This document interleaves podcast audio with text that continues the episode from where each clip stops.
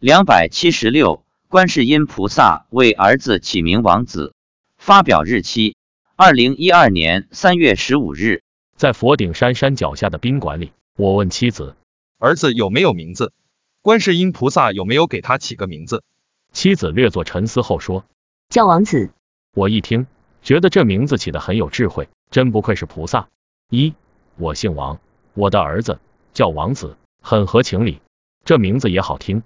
二，王子又可以理解为国王的儿子。显得比较高贵，不错不错。我又问，那童女小红以后会叫什么名字？菩萨说，就叫小红。我又问，观音菩萨前面或者旁边的童男童女，我们都知道是善财童子和小龙女。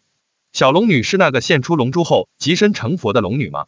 观世音菩萨说，不是，就是童女，但人家爱叫她小龙女。我问，那童男童女是否就是善财和小龙女？菩萨说，不是。大部分就是童男童女，少数地方的童男童女是善财和小龙女。